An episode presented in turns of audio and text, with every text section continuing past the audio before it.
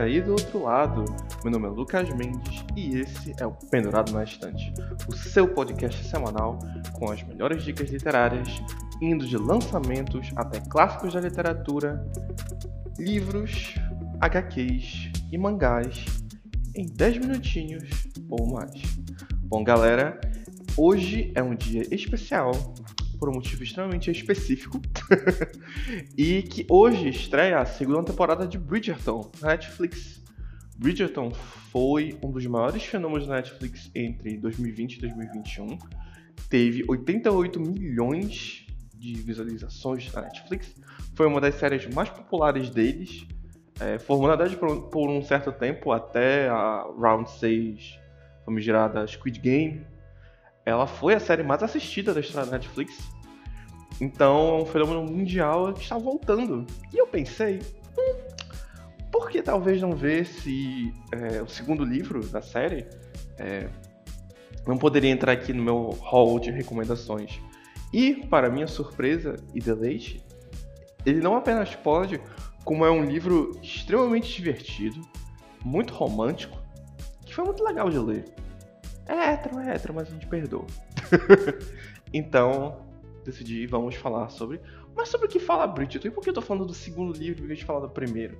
Bom, antes de chegar nessas coisas, eu acho que seria interessante a gente falar primeiro sobre o que o livro se trata. Bom, a temporada de bailes de 1814 acaba de começar em Londres. Ao que tudo indica, o solteiro mais cobiçado do ano será Anthony Bridgerton, um visconde charmoso e muito rico, que resolve dar um baixo nessa vida de libertino e arranjar uma noiva respeitável. Logo, ele decide que Edwina Sheffield, mas eu vou me referir aqui a, a Sharma, porque na série. É, eu vou explicar por quê, mas eu vou chamar de Sharma. Edwina Sharma é a candidata ideal, mas, para levá-la ao altar, primeiro terá que convencer Kate, a irmã mais velha da jovem. Essa moça, espirituosa, sarcástica engraçada e determinada, não acredita que ex-libertinos se tornem bons maridos, então ela vai fazer de tudo para afastá-lo da irmã. Porém, o que Kate não esperava é acabar descobrindo que o Visconde Bridgerton é também um homem bem gentil, um homem que ama sua família, um homem que carrega dores de um passado que ele não consegue falar sobre. Enquanto isso, Anthony começa a sonhar com ela, mesmo achando ela intrometida, irritante, ele vê o quanto a mente dessa mulher e o coração dela tem mais brilho e mais, mais valor do que ele poderia imaginar. E aos poucos, os dois percebem que eles podem estar sentindo bem mais do que uma simples atração. Bom, gente, é, o motivo de eu ter pegado e já estar recomendando diretamente o segundo livro envolve duas razões específicas. Uma, os livros da série Bridgerton, que são nove, acho que com exceção do último livro, o nono, mas todos os oito livros, eles podem ser lidos sem você ter lido o anterior. Eles são histórias fechadas, eles possuem um começo, um meio e um final fechadinhos, e eles abordam sempre um irmão e um romance. Então eles têm essa capacidade que eles não precisam, digamos, você não precisa saber o que aconteceu no livro 3 para entender o que acontece no livro 7. É, não tem esse problema. E eu tive muito essa impressão enquanto eu estava lendo realmente. Tipo assim, eu não precisava ter lido o primeiro livro. E aí você me pergunta, mas Lucas, qual é o segundo motivo então de você já indicar? Bom, porque o primeiro livro é um saco, ele é problemático e, leve, e, e levemente escroto. Perdão é a palavra? É. Então, sem condição. E assim, aqui nesse livro, os protagonistas têm personalidade o que eu considero essencial. Então, começa por aí. começa por aí. Tem um motivo extra que eu também vou falar, que, enfim, meu livro de romance favorito é Orgulho e Preconceito, que inclusive renderia uma excelente é, episódio, um excelente episódio aqui no podcast. E eu sinto muitas vibes de Elizabeth e de Sr. Darcy na Kate Schwab e no Anthony Bridgerton. Então, sim, esse é um motivo muito específico que está presente e que está mais presente ainda na série, onde eles claramente pegaram muitas inspirações visuais da, da adaptação de 2005 com a Keira Knightley e o Matthew McFadden. Então, temos aí existem muitos fatores para eu ter escolhido esse livro. Além, obviamente, que eu queria o, o plus da série de TV, porque enfim, engajamento é essencial. Mas é, por que esse livro é bom? Bom, como vocês devem ter percebido, eu tenho um certo preconceito e uma coisa meio que me retrai quando a gente tá falando, né, de romance hétero, dessas coisas assim meio, ah, uau. Porém, eu vou confessar que eu tenho um fraco muito, muito grande para livro de época. Foi uma das coisas que me conquistaram muito quando eu li A Vida Invisível de Ed LaRue, toda aquela reconstrução histórica, toda aquela vibe sobre o como era o mundo, como era a visão de mundo das pessoas e como era a sociedade, como eram as organizações sociais. Eu acho isso particularmente muito fascinante. E se você tem alguma paixão por história, você sabe que a gente é importante que a gente saiba a nossa história, é importante que a gente saiba de onde a gente veio para a gente não repetir os mesmos erros do passado. Vamos combinar, né? E esse livro ele faz uma reconstrução daquele período muito boa. Eu acho muito legal, como é uma história muito imersiva. E de cara, digamos assim, você entende de onde os dois protagonistas vêm. Tu entende de onde vêm as inseguranças do Anthony, toda a relação que ele tinha com o pai dele, que ela adorava o pai, e como a morte repentina do pai marcou ele de um, com um trauma tão forte que mudou a percepção dele sobre a própria vida, mudou a percepção dele sobre como ele deveria ser com a família, mudou a percepção dele de como ele deveria ser com a mãe, com os irmãos. Isso é uma coisa que eu acho muito boa, é uma coisa que eu acho muito fascinante dessa história em si.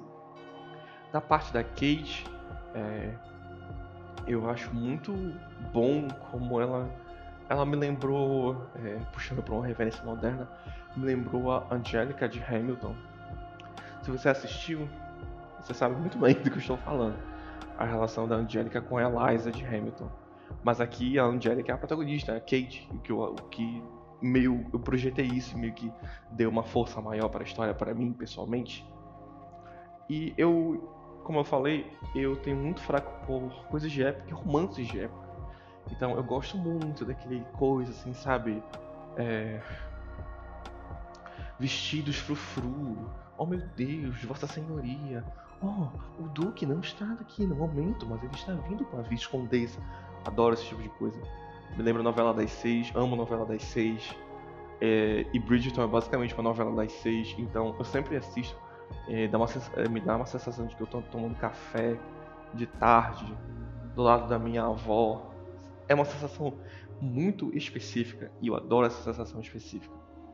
Além disso, como falei, tem todas essas questões que o livro aborda de um jeito que eu acho muito interessante. Ele constrói muito bem a Kate, ele constrói muito bem essa relação que é aquela aquele clichê do inimigos a amantes, mas de um jeito que cativa, de um jeito que tu se engaja no casal, porque tu vê porque ela odeia o Anthony, tu vê porque o Anthony acha ela irritante, porque ele é meio babaca, mas tu vê o quanto a convivência dos dois faz com que ela não só se abra para mais para mais oportunidades, para mais ver além daquilo do preconceito que ela tem com aquele homem, ver o que ele tem de bom, mas ele também percebeu o que ele faz de errado, ela percebeu o que ela faz de errado.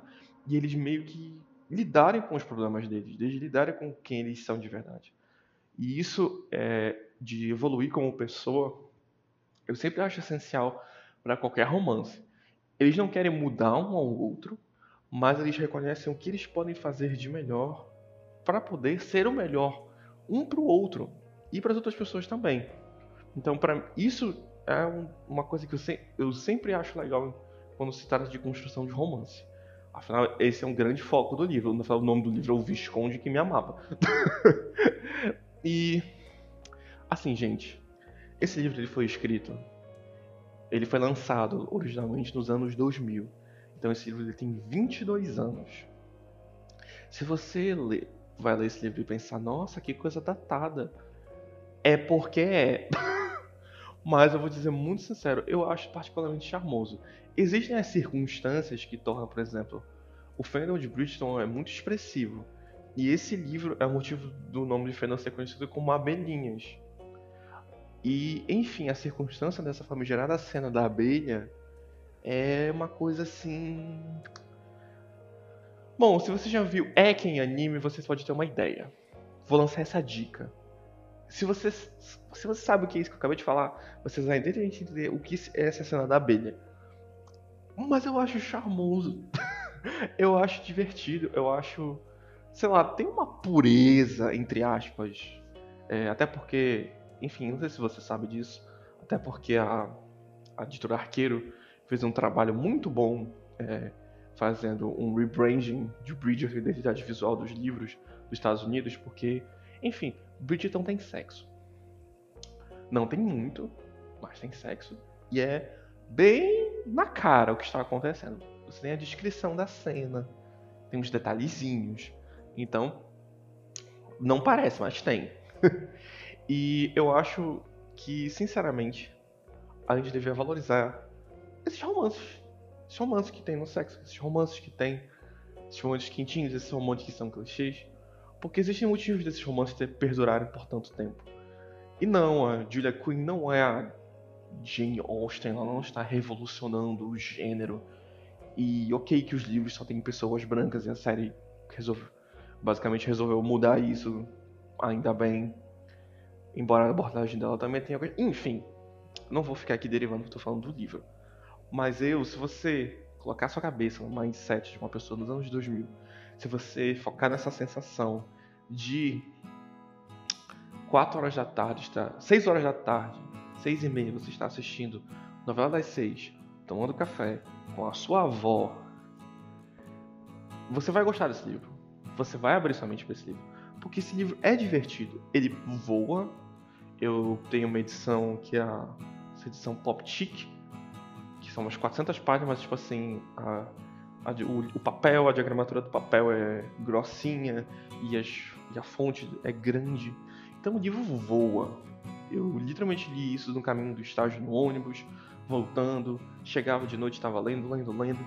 Então, gente, vale a pena. Vale muito a pena. E assim, a série já estreia hoje. Eu provavelmente não vou. Talvez eu devo começar a assistir hoje também. Mas eu digo para você que tem espaço para melhorar na série, com certeza. Como eu falei, a série ela mudou é, para uma escalação mais diversa. Eles colocaram a Kate sendo de uma família indiana. Nós temos uma atriz lindíssima fazendo a Kate, inclusive gatilho bissexual. e vale a pena vocês investirem nesse, principalmente nesse segundo livro. Eu não li os outros, li só o primeiro e o segundo. O primeiro é uma aberração, mas esse segundo é tipo 1080. Ele é muito bom. Ele é divertido, o romance é bem construído, você torce pelo casal, você torce para que eles consigam os objetivos deles, você quer eles felizes, você quer que eles tenham um filho, você quer. Enfim, vale a pena. Vale a pena.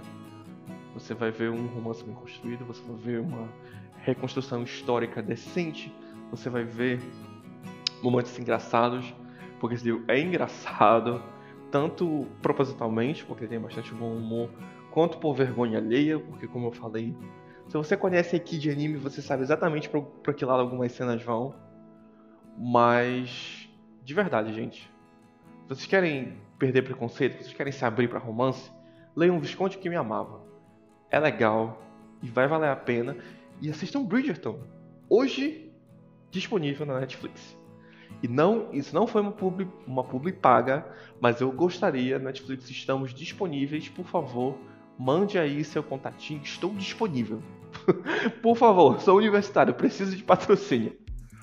Bom, galera, esse foi o episódio de hoje do podcast. Ele não estava programado, como vocês podem perceber, é, mas eu fiquei muito feliz de ter feito e, e, fiquei feliz porque o livro foi bem legal. Eu fiquei muito feliz com a leitura, então o meu plano deu certo. A gente vai voltar com essa programação normal, ter, ter só um episódio terça-feira mas muito obrigado por todo o apoio. É, muito obrigado por você que tem ouvido, que você tem aqui.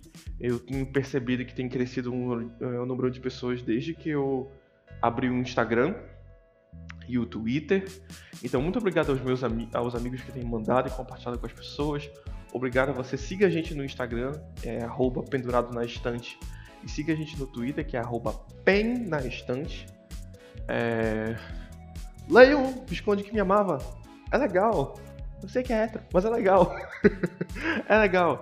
E muito obrigado, gente. Eu sou o Lucas Mendes, esse foi o Pendurado na Estante e eu vejo você semana que vem.